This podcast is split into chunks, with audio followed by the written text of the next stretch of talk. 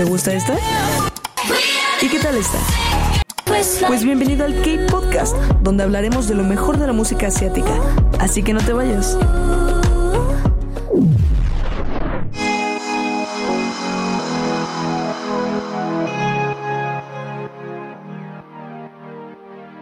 ¿Qué onda, bandita? Sean bienvenidos y bienvenidas al primer programa oficial de K-Podcast.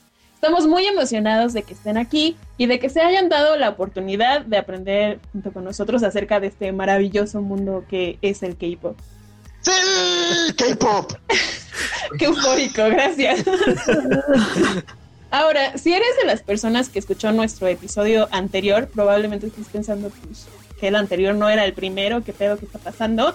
Y pues déjame explicarte más o menos cómo va a ser esta ondita. En el capítulo anterior justamente estrenamos una sección especial del podcast que se llama Entre Chingunes y en ella vamos a hablar sobre las noticias y los eventos más importantes del K-Pop desde nuestra perspectiva personal. Que si los fandoms, están enojados por las nuevas regulaciones de la ley de servicio militar en Corea del Sur, pues entonces ahí vamos a estar hablando de ello. Eh, de hecho, es un programa que se va a venir pronto, así que estén al pendiente de ello. Y bueno, por otro lado, en los episodios regulares del K-Podcast seguiremos hablando del K-Pop, pero abordando temas que tienen que ver con cuestiones sociales o culturales, desde, por ejemplo, las feminidades y masculinidades en el K-Pop o pues incluso la representación LGBT más. También hablaremos sobre bandas, idols, grupos específicos y su historia, sobre géneros específicos, su desarrollo, su popularidad y sobre todo también les vamos a estar platicando de nuevas propuestas musicales que definitivamente tienen que topar porque va a ser un reset de vida, amigos. Sí, exactamente. Entre chingunes yo creo que, se, basa más como en cotorrear y el K-Podcast más en eh, analizar. Modo serio, es modo serio. Más, seriedad, ¿no? Alejarnos un poquito de, de la farándula. Venimos a aprender, porque nosotros pues también eh, no somos expertos, estamos bien estúpidos en diferentes áreas. venimos a aprender nosotros y que aprendan ustedes. Claro, y bueno, habiendo dicho todo eso, ya pues les damos la bienvenida al fabuloso team. Madi, hola.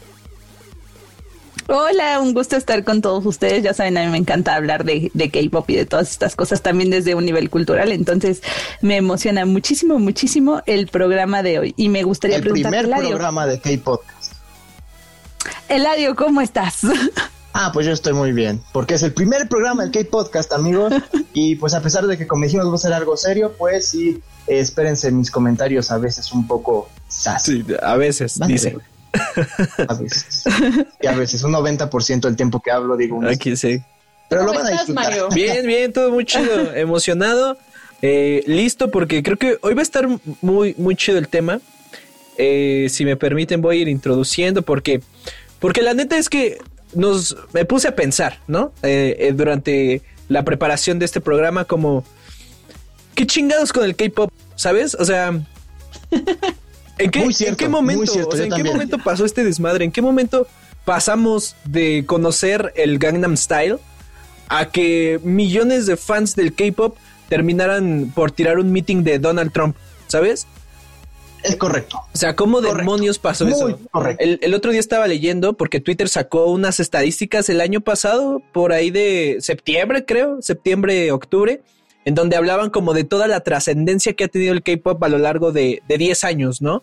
Desde el 2010 hasta, pues, claramente el año pasado. Y, y, por ahí mostraban, pues, estadísticas muy chidas en las que dicen que, que actualmente casi 6, 6 billones de personas generan conversaciones sobre K-pop todos los días. O sea, ¿en qué momento un género musical, eh, ajá, un género musical está rompiendo tanto, ¿sabes? ¿Cuántos somos en el planeta, amigo? Uy, somos un montón. O sea. 10 billones. ¿Cuántos, cuántos campeches caben ahí? No, neta, o sea, es un, es un montón de gente porque. Porque son. O sea, son personas que generan conversación y que Twitter básicamente se alimenta de todo esto, ¿no? Igual por ahí mostraban como, como los países que empezaron en 2010 a, a mostrar todo este, este fanatismo por el K-pop y cómo exponencialmente ha aumentado. Mi México claramente está presente. Mágico. Porque es de los primeros, es de los primeros que, que, comenzaron a... La Ciudad de México específicamente es de las primeras ciudades en el mundo que en 2010 comenzó a tuitear sobre K-Pop. ¿Por qué? No lo sé. ¿Y cómo es que ahorita, o sea, cómo sucedió que a lo largo de los años México, además de que es una de las, bueno, cualquier, cualquier artista que, quiera notarse en América Latina regularmente viene a México, ¿no? Pero el K-pop siendo un, pues un género que viene del, del otro lado del mundo, ¿cómo es que los mexicanos terminamos siendo tan afines a esta onda? Y en general el mundo, o sea, Europa, Asia cada vez más, este, Latinoamérica, cada día están acercándose más y más a este género. Amigos, ustedes son los que ya vienen con un camino recorrido en esto. O sea, ¿cómo chingados el K-pop pasó de ser estos literal monos chinos a ser básicamente dioses, ¿sabes? Idolatrados por la gente. Chinos. O sea, ¿cómo, ¿cómo, empezamos con esto? ¿De dónde viene el K-pop? Porque pues yo supongo que mucha gente, así como yo, pues no tenemos idea, ¿saben? Claro, para eso yo, yo te voy a ayudar en esa parte, amigo. Y remontémonos a, la década de los 90, cuando pues todos usaban sus camisitas a cuadro, las cejas estaban delgadísimas y en cada radio se escuchaba Wannabe de los Spice Girls. Y específicamente el 11 de abril de 1992, eh, Seo Taiji and Boys, un trío de cantantes surcoreanos, se presentó en un concurso de talentos en televisión con la canción Nan Arayo. Y bueno, esto fue súper choqueante porque mostraron algo que jamás se había visto antes en Corea del Sur, que era una presentación de música pop con baile. O sea, como esta onda de los boy groups occidentales. Ok. Ellos lo mostraron. Y bueno, para empezar, el jurado dijo como de, pues, ¿qué, es esto? Esta porquería, ¿qué es? Lárguense de aquí. Les dieron la peor calificación al programa. Entonces, pues yo creo que los vatos se fueron a llorar a su casa. Pero algo muy interesante de este rechazo es quiénes fueron las personas que lo rechazaron su música inicialmente. Fueron la banda de 40 años en adelante, como los señores y señoras, pero la juventud fue los mismos que aceptaron este tipo de música nueva, ¿no? La bandita joven fueron los que dijeron, ah, pues a mí sí me gusta esto, y ellos mismos empezaron a pedir esa canción en las radios locales y tanto fue el éxito y tanto fue lo que lo pidieron que llevaron esa canción a la posición número uno de muchas listas y quedó ahí durante 17 semanas seguidas, que para ese entonces fue como wow, o sea, un hit muy cabrón. Sí, o sea, básicamente fue un choque generacional, ¿no? Todo lo que, o sea, el rechazo, otra vez, ¿no? El rechazo y el prejuicio hacia un nuevo género viene de, pues, de la gente que, que quizá no comprende ni comparte todas estas cuestiones nuevas y frescas, ¿no? Claro. Yo creo que ahí sí aplicaron la de Marty McFly en Volver al Futuro, donde ustedes no están listos para esto, pero a sus hijos les dan cantar. sí, sí, sí, totalmente. Así fue. y sí. Entonces, estos sujetos llegan y se presentan en un concurso de talento y la rompen, ¿no?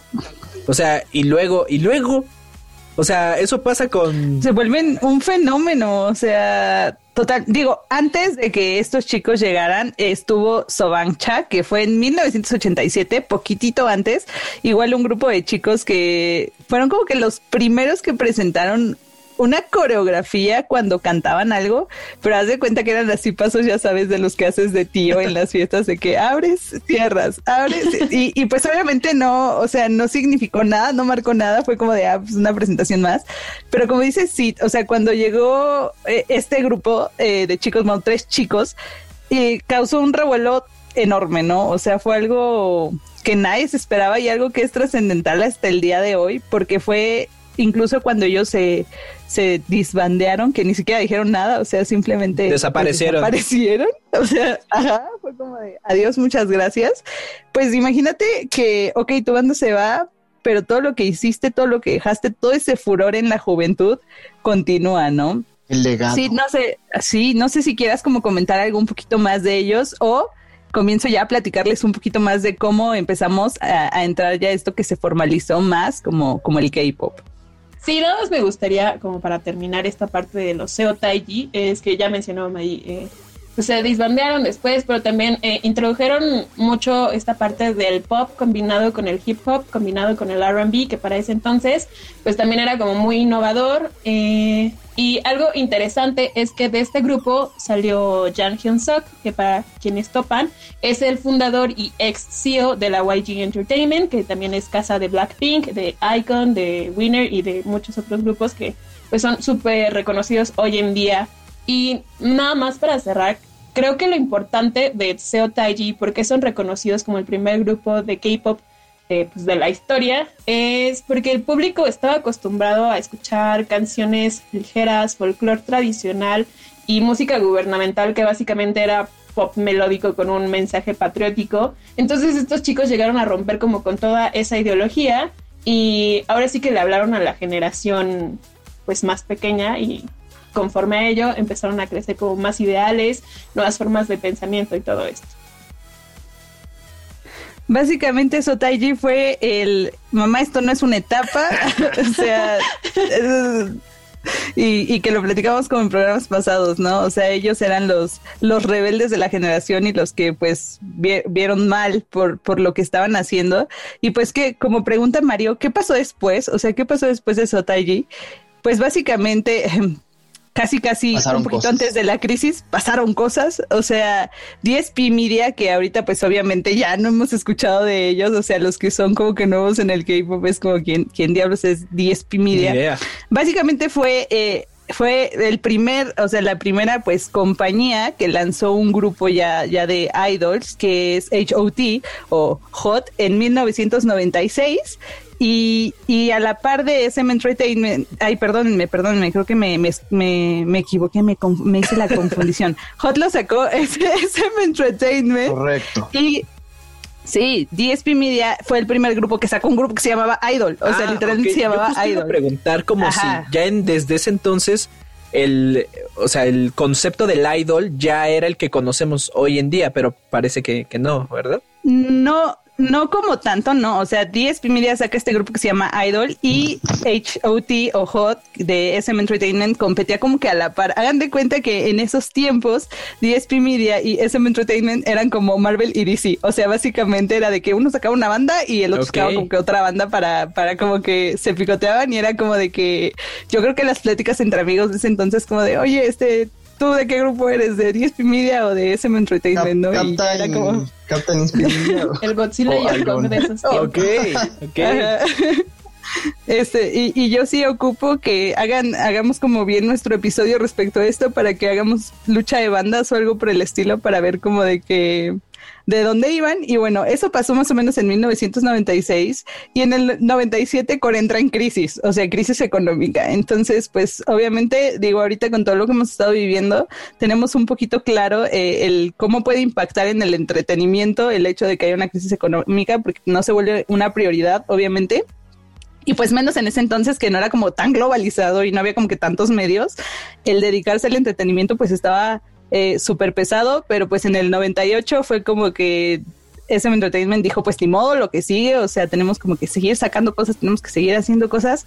Y eh, en, esta, en esta parte es donde se hace como que la primera transición a lo que fue la primera generación, que son todos estos grupos que sacó Idol, HOT y, y pues grupitos que tal vez no, no, no fueron como tan mencionados. Y, se vuelve la delgada línea como que de la generación 1.5 del K-pop, porque todavía no entra como que la segunda generación, pero ya no es la primera, o sea, es esta etapa de transición donde surge Boa, que es como una solista súper, súper reconocida, es, tiene listas de premios que increíble. O sea, hemos escuchado mucho el cierto grupo Pave the Way o cierto grupo como que abrió todas las puertas. O sea, Sí y no, porque este tipo de logros existieron desde mucho antes. Obviamente no eran como tan, tan sonados, no, no causó como tanto impacto, vamos a lo mismo por la parte de, de la globalización, ¿no? O sea, no, no era como lo mismo, pero bueno, Boa, eh, perteneciente a SM Entertainment, básicamente abrió el, el camino para el K-pop en mercados que fueron fuera de Corea, vendió 10 millones de álbums, fue la primera solista joven, la más joven en obtener un Desang y fue la, o sea, la primera solista coreana en estar en el Oricon Chart. O sea, sí, una lista increíble de, pues, de logros. Y más o menos a estas alturas, un poquito después, es cuando surgen las tres grandes del K-pop, ¿no? Que ya todos conocemos: la SM Entertainment, eh, YJ, YJ, YJ, Big Hit, supongo. Big Hit, no, Big Hit no es de las tres grandes, bro. Para mí es muy grande. En ese entonces, pero bueno. Estamos hablando en ese entonces, YJ y JYP. Básicamente. para, los que no sepan, o sea, un paréntesis para los que no sepan, eh, así como en, el mundo existe Universal, Warner y todo esto, para el mundo del K-pop, estas tres discográficas son como la meca del K-pop, ¿no? O sea, nada más para, para aclararlo. Exactamente como dice Mario. Ellos fueron como los que los que lideraron el K-pop y justamente eh, SM con Boa, eh, YG con Seven y JYP con Rain. O sea que justamente Rain acaba de pues, recientemente sacar una colaboración con, es un papucho. JYP. Esto, sí, esto fue hace mucho tiempo. O sea, a lo mejor o sea, si no conocen alguno de estos nombres es normal, quizá no nacían. Haremos ah, especiales. Eh, probablemente no habían nacido, o sea, esto tiene nuestra edad. ¿Estás de acuerdo? Más o menos. Eso... Técnicamente. sí. Ahora, Exactamente. ¿Qué, pasó después y por qué tardó tanto en llegarnos de este lado del charco como tal? Lo primero mainstream que fue como, o sea, yo lo, el primer contacto que recuerdo con el K-pop y supongo que muchas personas también pues es con, con, con Psy, ¿no? O Psy, no sé cómo se diga. pero, o sea, ¿qué pasó? No sé si en, entre. O sea, si pasó algo importante ahí o por qué Psy llega a nuestro continente a, a romperla, ¿sabes? Pues mira, sí ya en velocidad turbo, porque ya después les contaremos más a detalle como que primera, segunda, tercera generación de, del K-pop, pues entre, entre lo que les acabo de contar, que es básicamente los 2000 Asai, son 12 años, o sea, 12 años que dices como, ¿qué onda? ¿Qué rollo? ¿Qué pasó ahí? Pues justamente fue la explosión. En 2004 inició oficialmente la segunda generación de, del K-pop y empieza con TVXQ, que eh, esos, esos chicos lo explotaron todo, lo explotaron todo. O sea, no solo en Corea, en Japón también. O sea, se volvieron como que el número uno en Japón, el número uno en Corea, o sea, en China. Se hicieron brutal, brutal. O sea, fue un éxito brutal. Ellos también pertenecían a la SM Entertainment. O sea, ya vimos que la SM tiene como que una presencia así de líder, líder, líder top. ¿Y qué pasa con eso? Pues la SM se vuelve rica, ¿no? O sea, de, tanto éxito de estos muchachos, o sea, se, se, vuelve tan rica que debutan muchos grupos, o sea, debutan justamente a algo que ya les va a sonar más, pues también Super Junior, debutan a Girls' Generation, a Shiny, a FX, que bueno, fueron grupos que el Eladio y yo todavía fuimos al concierto de Super Junior que hubo aquí con. siguen vigentes, están viejitos, pero son como de los pioneros, pero como los vinos, ¿no? O sea. Y más bien son, como los menudos de Corea. No son los pues estamos hablando de segunda generación, pero eh, esto de que no sean tan, este, tan para atrás, pues les da la oportunidad de que algunos todavía sigan activos, que Super Junior, pues hace no mucho sacó una canción nueva, siguen, o sea, siguen pues ahí laborando, ¿no? El McNae de Super Junior eh, regresó al servicio militar hace como tres años, creo, más o menos, dos años. Entonces, o sea, el más chiquito de Super Junior, pues ya, ya regresó este grupo completo, entre comillas, porque también pues, se han separado. El punto es que aunque están viejitos, eh, para ser idols, pues no se nota, ¿no? Es como, Saigon, ¿qué pedo? ¿Por qué tienes como treinta y tantos años, casi cuarenta, y te ves más joven que yo, ¿no? O sea, ¿qué te pasa?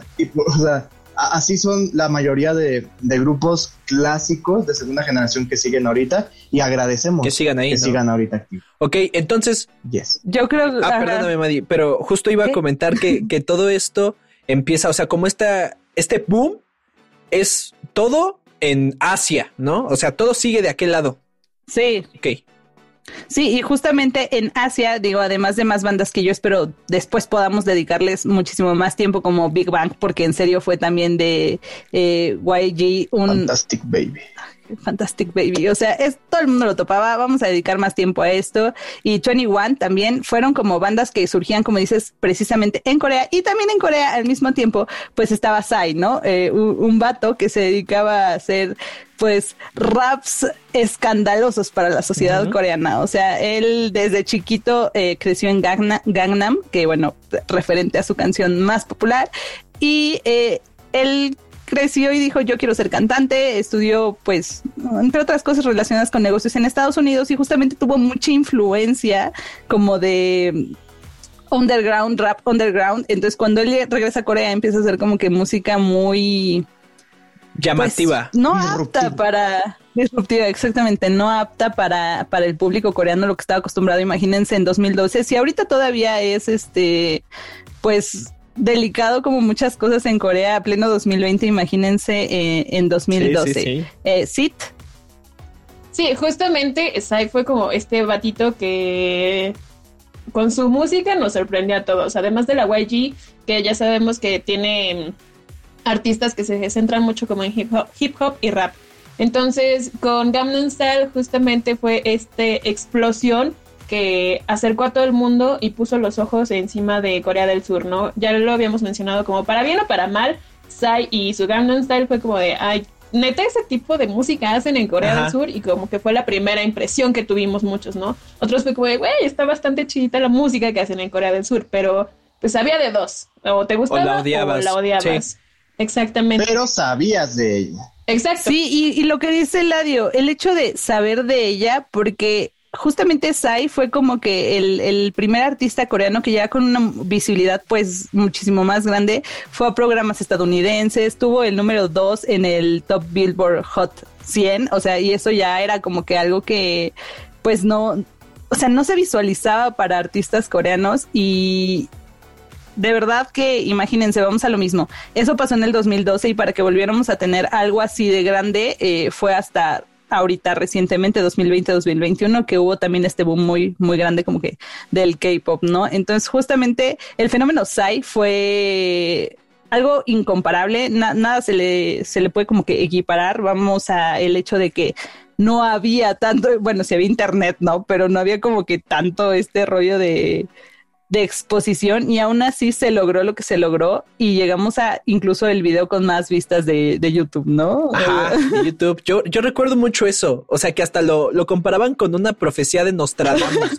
Decían que, que del fin del mundo y todo esto, porque había una profecía que decía que iba a venir, no sé, que iba, iba a venir un fenómeno del, eh, eh, del sol y que no sé qué. ver Sai con esto, No, te lo prometo. O sea, amigos, busquen Sai Nostradamus y hay una. Bienvenido, doctor. O sea, sí, cuando, rompió, cuando rompió, cuando rompió el récord cuando rompió el récord de, de, vistas en YouTube, te lo juro que había un número específico que lo comparaban con Nostradamus. Estuvo increíble, o sea. Y justo creo que la mayoría de la gente, como que tuvimos este primer contacto con la música asiática, pues, y, fue gracias a Sai. Pero lo que dicen, creo que era un poco incómodo, ¿sabes? Porque dentro de tu imaginario colectivo, o bueno, del imaginario colectivo de la gente, como que no tienes, o nunca, nunca te pones a pensar que del otro lado del mundo puede existir música que, que, que, escuchen, ¿no? Porque tú escuchas música en inglés, que es lo cercano que tenemos aquí a, Estados Unidos, o pues música mexicana, ¿no? En español y ya. pero... pero... neta, ¿qué pasó después? O sea, llegas ahí y, y ¿qué ocurre? Pues básicamente cosas. Yo ni siquiera sabía que era K-pop, la verdad. O sea, yo ignoraba que eso era K-pop. Íbamos entrando a la prepa en ese entonces. Qué feo, ¿no? no, estábamos en prepa en ese entonces. Justo estábamos en prepa y, o sea, sí era como que la rolita que. Sí, yo soy un poco más joven. Ay, perdón. yo soy un poquito más joven. Estábamos en la prepa. Trigger, estábamos en secundaria. Entonces, o sea, era la canción que escuchabas, pero decías como de que, pues ya, ¿no? O sea, sí se volvió. A ver, a mí sí me gustaba. A mí sí me gustaba. No, no, o sea, sí. pero no sabías ni qué era, o sea, hasta que entramos como que al mundo del K-pop, yo también me enteré como de qué trataba y, o sea, qué, qué, qué referencia hacía y que hasta cierto punto es una crítica también. Entonces dices como que si no lo sabías o no lo conocías y como que canción tan viral y luego te das cuenta que también traía una crítica detrás, dices como que ¿qué es esto? ¿No? igual, no sé si para muchos haya sido el primer paso oficial en el K-pop, la verdad, no creo. O sea, yo creo que para no, pero... un fugaz romance, ¿no? Como de. y fue un Me gustó, de... pero ya. Un crush de fin de semana porque nada más lo viste una vez y ya no te volviste a meter hasta a lo mejor cinco años después que pues ya vienen otras generaciones. Ustedes, ustedes, o sea, Sai todavía entra dentro de la segunda generación del K-pop. Sí, Sai entra de, la segunda. transición, ¿no? Sí. Ah, es que, es que justamente, o sea, hablábamos con Mario una vez de, o sea, dónde termina cada generación del K-pop, ¿no? Y la verdad es que muchos lo determinan por décadas, o sea, de que del 90 al 2000, una del Depende 2000 del autor. otra, ¿no? Depende del autor, pero la verdad es que justamente Sai está como en la etapa rara. Ajá. o sea, depende. Sai está como al final de la segunda generación y principios de la tercera, entonces como que igual es la 2.53. ¿Y qué pasó en la tercera? cuando o sea, cuando empieza? Supongo que aquí ya viene como toda esta ondita de, pues la carnita, ¿no? Donde ya el K-pop la empieza a romper por ahí de que 2013, 14, más o menos. Sí, más, o, menos. Sí, ahí fue en el momento donde basta de teoría. Ahora sí vamos a a chingarnos todos los premios, todos los programas, vamos a pasar a globalizarnos, ya, nos cansamos de hacer buena onda y pues nacieron grupos de tercera generación que ahora sí entramos en territorio que seguramente la mayoría conoce porque evidentemente empezaron a salir grupos como eh, BTS, Blackpink, Twice, God7, este, ¿qué, ¿quién más? EXO. EXO, Icon, eh, G-Friend, eh, Red, Velvet, también. Mamamoo, ya los que son relevantes en estos momentos empezaron más. Jackson Wang, ¿dónde, dónde entra? En, nuestros corazones. en nuestro espíritu.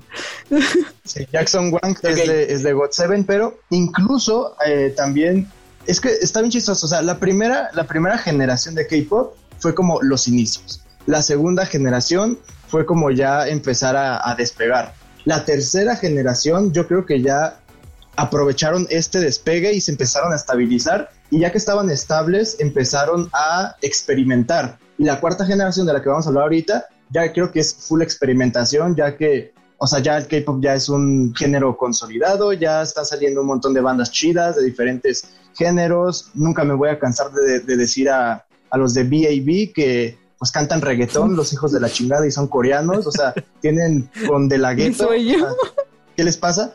Entonces, este, sí, la tercera generación, pues todos lo conocemos, pero no siempre eh, fueron los grupos que conocemos hoy en día, porque igual como nosotros y como todos los que nos están escuchando tienen su etapa emo de secundaria o su etapa chola, pues igual, ¿no? Eh, BTS, God7 tuvieron su etapa cholísima, sí.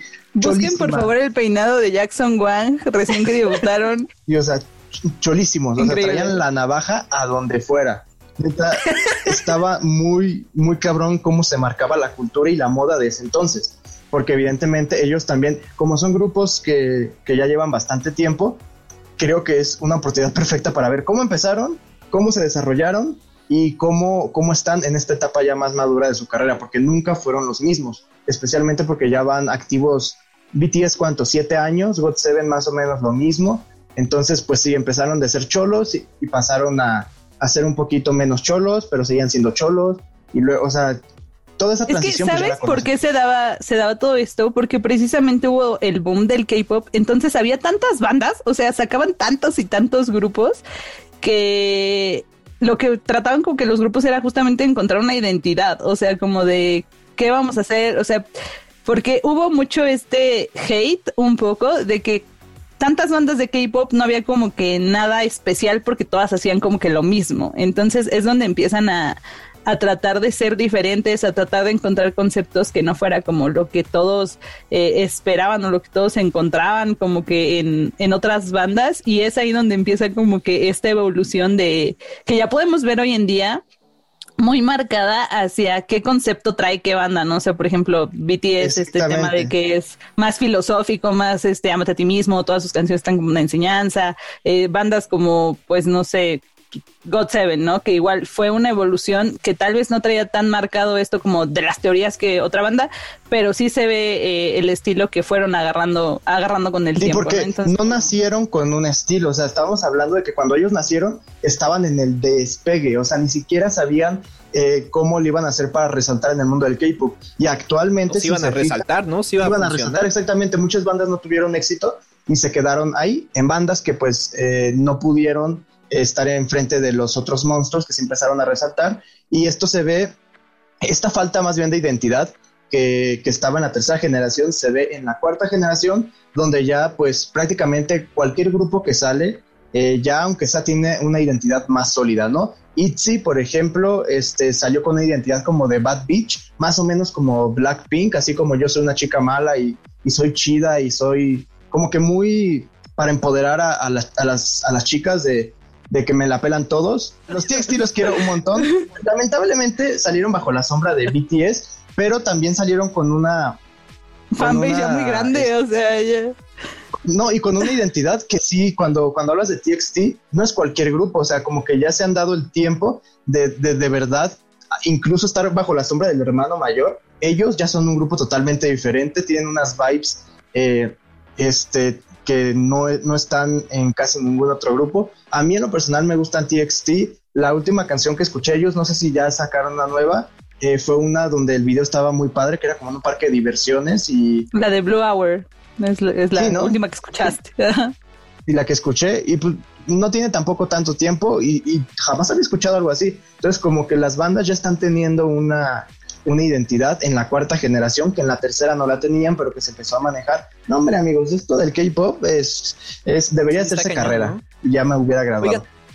o sea, justo el, por ejemplo, el entrenamiento, se ha dicho mucho sobre el entrenamiento que llevan los, los idols, pero ¿siempre ha sido así? No. Pues en un principio, mm. realmente, como mencionábamos con Seo Taiji, eh, estos vatos sí hacían coreografías, pero nada como del otro mundo, nada así muy loco. Muy, muy exactamente. Eh, después, con la segunda generación, digamos que el grupo que fue mencionado como el que, el parteaguas dentro de esta parte de, pues bailarines, ok, a bailarines, bailarines ya respetados y todo eso, fue Shiny, justamente, con la mm, coreografía de Lucifer que si lo topan, o sea, probablemente el video de ensayo de la coreografía, las, los que no sabemos mucho de baile, digamos ah, pues, pues qué con eso, ¿no? O sea, yo lo puedo hacer, pero realmente significa bastante control en cuanto a las manos, en cuanto a los pasos y todo eso. No lo puedes hacer.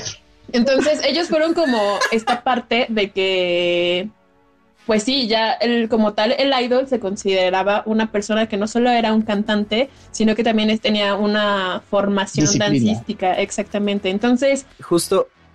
Ah, perdón. Justo ahí, no, perdón, perdón, justo ahí va mi otra pregunta, que era, ¿cuándo ya es un idol? O sea, ¿cuándo empezaron a ser conocidos como idols? Pues ya con la segunda generación, con la conformación de estas personas como Super Junior, como Shiny, como también Girls' Generation y toda esta parte, eh, como que ya se le empezó a reconocer al artista como idol, ¿no? Desde que ya tiene esta onda de formación completa en cuanto a que sabe cantar, sabe bailar, también incluso a veces sabe actuar y modelar porque tiene que ser una persona completa. tiene que saber cocinar, tiene que saber limpiar los platos. Es que, güey, yo, sin saber multiplicar. Se empezó a utilizar yo sin saber eh, ya después como que pues las generaciones siguientes ya lo adoptaron más y cada vez se utilizó más. Entonces, últimamente hay como un debate de que si llamar los idols en verdad es como lo correcto, porque al llamar idol estás justamente idealizando a una persona y cuando la idealizas, de, generalmente los fandoms tienden a sentir que es algo que no... De su propiedad. Exactamente, de su propiedad. Saludos, Army. No es cierto, es, broma. Es broma. Yo las quiero mucho. yo las quiero mucho. Debemos aclarar que todos aquí somos Army, así que... Sí, todos, también TXTers, no, no, sé cómo se llama el pinche. No nos ponen en, nuestros inicios, por favor. Quieren funenme a mí, pero a los demás no. Pero sí, justamente es esta como, mm, esta parte del, del idol que pues ya las empresas como tal están buscando que se consolidara eso. Y algo muy interesante que, me que quiero mencionar de la tercera generación es que también ya empezaron como estos apoyos financieros de parte del gobierno para la mm, promoción y difusión de la industria del, del K-pop. Obviamente en sus principios fue como súper chiquito y nada en comparación como ahorita ya lo son con la cuarta generación. Pero sí estaba destinado como cierto presupuesto ahí. Eh, también en las escuelas, que pues sabemos que en Corea del Sur hay muchísimas escuelas de humanidades, de ciencias sociales y de, y de artes. Pues como que empezaron a crecer un poquito más en este onda de mm, entrenamiento para idol. Ahorita incluso los mismos idols como Lei de EXO tienen ya sus propias academias para formar a pues a los nuevos idols de las nuevas generaciones. SM Entertainment también abrió una nueva escuela justamente para ello, para educar a un idol o a una persona para convertirse en un idol. Entonces, es súper complicado. Me da como la intriga, la curia de que en, en Corea decir así de joven, no, pues yo quiero estudiar y prepararme para ser idol es así tan real como aquí decir voy a estudiar medicina, voy a estudiar este derecho, tan reales. O sea, no, no es como aquí que decimos voy a ser artista. Más real, es más factible que un coreano este, estudie para ser idol que un mexicano para estudiar medicina.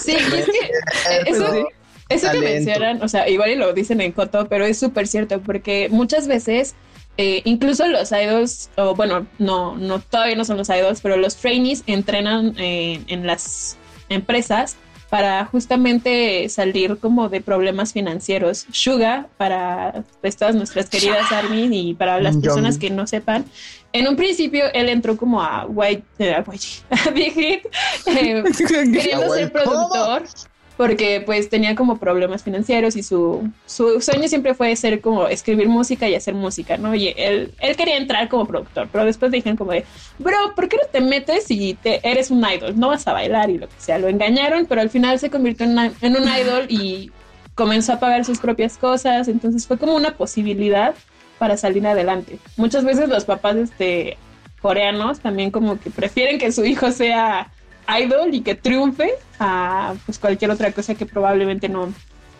no sabemos, ¿no? Entonces, estamos hablando de que el K-pop vino a revolucionar la sociedad de un país entero y probablemente de muchos también. Sí. Que están dándose cuenta de que el arte es arte. Tú te entrenas en ello, el arte vas a salir, bueno, puedes salir adelante y generar pues, muchos ingresos haciendo lo que amas, ¿no? Ya después diremos un poquito de, hablaremos un poquito como de la explotación, ¿no? Eso es para otro momento, como la cara B de la moneda.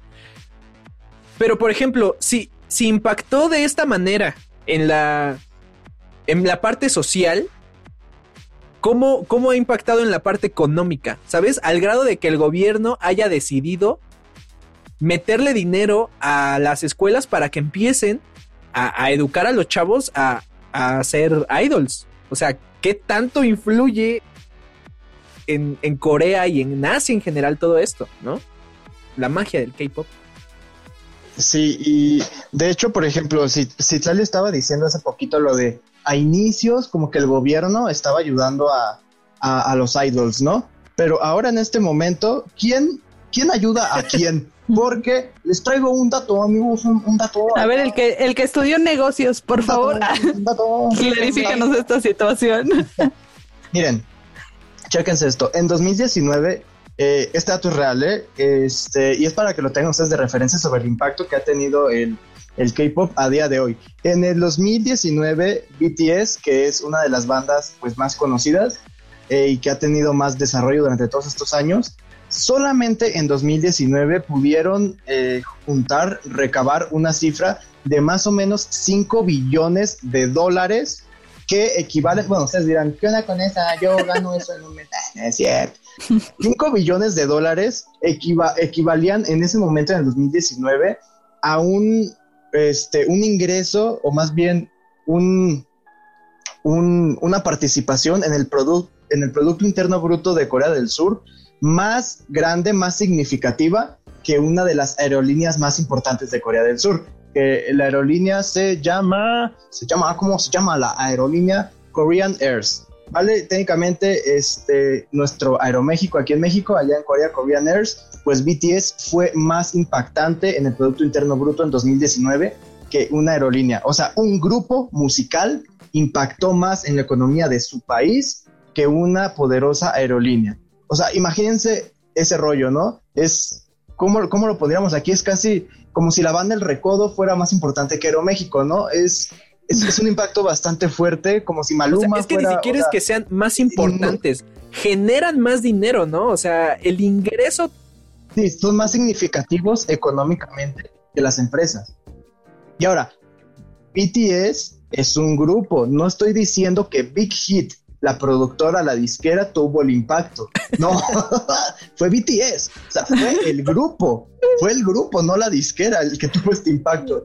Y es como, ¿cómo puede ser que tenga tanto impacto un grupo en, en la economía de un país? Ya llegamos a este punto y esto es 2019, fue hace dos años. Bueno, año, año y algunos. Año y medio. Eso está, está, está increíble todo eso. Y, entonces estamos. Sigue creciendo. Entonces estamos con que BTS, las Blackpink, forman parte de esta tercera generación, ¿no? Sí. ¿Esta generación es la última? ¿Es la actual? No. En teoría. A ver, es que está raro. A ver, ya habíamos dicho que de segunda generación todavía tenemos algunos activos como Super Junior, por ejemplo, ¿no? Ajá. Eh, evidentemente de tercera generación hay todavía más activos que se podría decir que son los de ahorita, los que siguen vigentes, pero existe la cuarta generación que esos son los más nuevos, los que están aprovechando todavía más este boom, los que están experimentando, como decíamos, son ITZY de ¿cómo se llama la empresa? Sí son las de es JYP, ¿no? Sí son. JYP. Es ITZY, está TXT, están saliendo nuevos grupos. Estos se consideran como cuarta. No sé si Stray Kids también se considere como cuarta generación. Sí, es cuarta. Mira, Google dice que sí, pero... Bueno, pues, igual depende del autor, ¿no? depende, del autor. a ver quién te diga no, son tercera y a ver quién te diga son cuarta. Pero lo que pasa también es que pues la cuarta es muy nueva, ¿no? Ya es técnicamente 2020, más o menos en esa, en eso. Es que justo estamos en la línea en la que cierra la década, entonces eh, es lo que pues comentamos que a veces como lo marcan por década.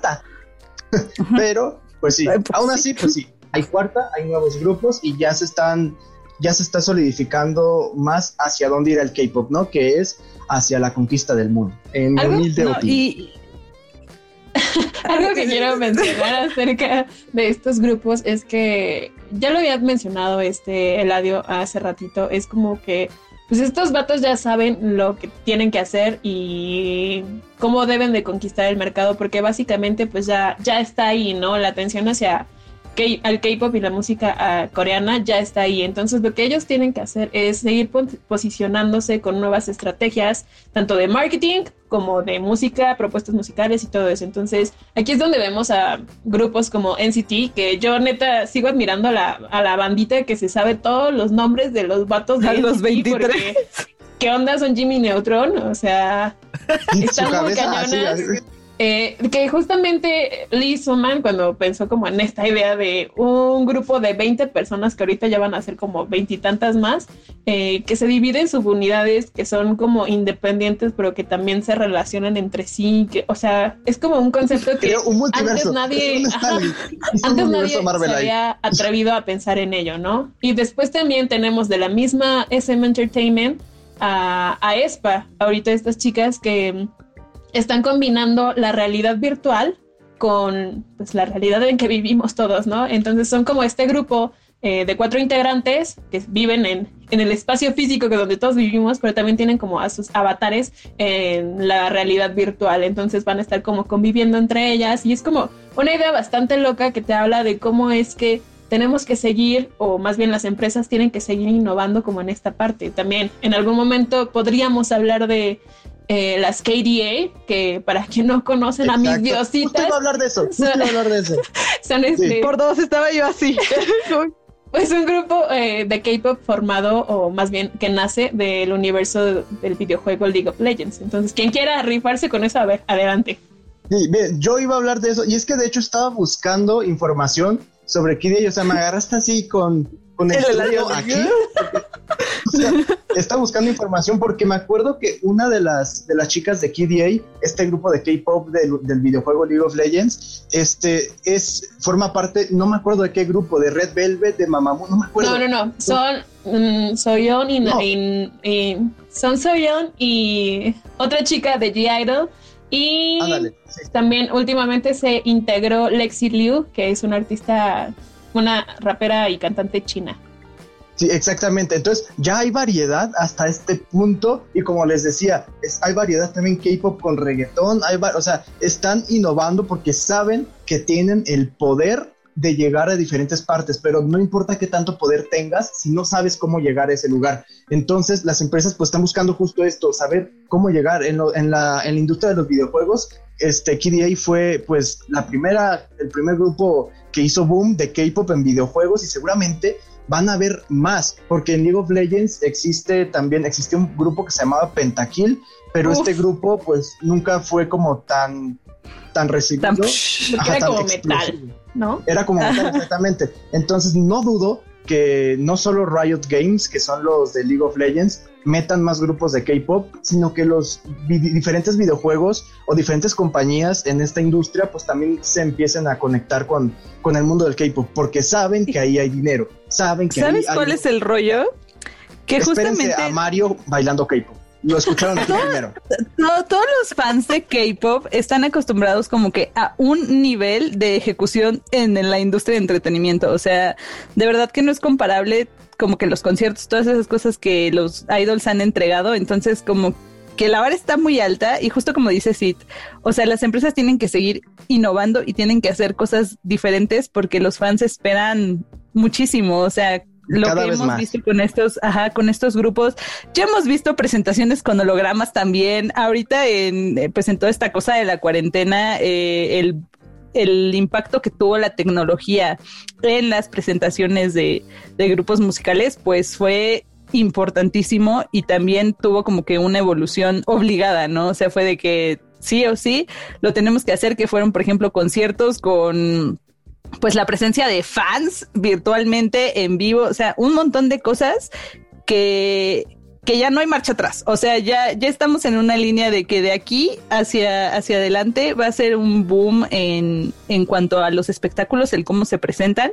Y pues nada, ¿no? Digo, yo estoy como muy ansiosa de ver, de ver qué viene con todo eso. Muy ansiosa de veras. Y justamente, eh, o sea, retomando lo que menciona Madi, eh, esta parte de los conciertos, el entretenimiento vía live stream, es muy, muy, muy importante para todos los fans del K-pop, porque pues ya sabemos que nosotros live stream es como modo de vida, ¿no? Para los lives que hacen en, en donde sea, cualquier plataforma vía o llámese lo que sea, cualquier otra este, y recientemente hay una noticia que me llamó a mí muchísimo la atención, que fue esta alianza que hizo Big Hit Entertainment con YG Entertainment y Universal Music Group para desarrollar o para impulsar esta nueva plataforma de live stream en conjunto con estos pues desarrolladores de contenido también vía live stream que se llaman Kiswe que o Kiswe que también han apoyado a Big Hit con sus conciertos de BTS desde hace muchísimo tiempo. Entonces, esto te está hablando también ya de que los la música, más bien las grandes empresas de música como Universal Music Group ya están viendo a las empresas de música coreana como sus estándares, ¿sabes?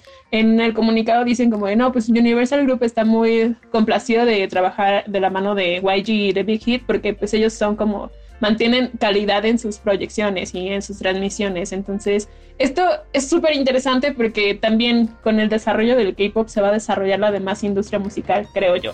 Porque si uno tiene tanta excelencia, los demás tienen que, hacer lo mismo. Eso es lo que sí, Y pues al final la pregunta es, ¿qué pasará con el K-Pop? Se vienen cosas grandes. Como dirían, mis amigos, como dirían mis amigos con mentalidad de tiburón, se vienen cosas grandes. No es cierto. amigos, se vienen cosas grandes en el K-pop porque ya se es como una ola, así. Y nosotros nos va a tocar el santo putazo y no vamos a poder escapar. En general, yo creo que, que la industria de la música está actuando de formas muy raras. Porque de este lado del mundo, las todas estas eh, disqueras, etcétera, se están viendo muy mermadas porque la gente empieza a producirse a sí misma, ¿no? Empiezan a tener en sus casas todo lo que lo que necesitan para soltar un hitazo. Tenemos el caso de Billie Eilish, por ejemplo, ¿no? que se me viene muy rápido. Eso pasa de este lado. Pero del otro lado, las compañías productoras cada vez se vuelven más, más exitosas y más importantes para generar eventos del tamaño de, bueno, recientemente estuvo el concierto de Blackpink, que fue un conciertazo, bailarines por todas las redes, música por todos lados, música increíble, baile, todo, todo estuvo cañoncísimo y todo eso se hace gracias al dinero, pues que generan ellas como grupo y que invierte la disquera. Y que qué bueno que lo están aprovechando. Ajá, y lo están, y lo están, lo están aprovechando muy, muy chido. Y me parece increíble porque, porque la industria de la música está dando giros inesperados, plot twist cañones que no sabemos a dónde van a parar. Y bueno, creo que lo único que podremos concluir de todo esto es que el K-pop no va a morir. Y, al que se vienen más programas. va a seguir funcionando.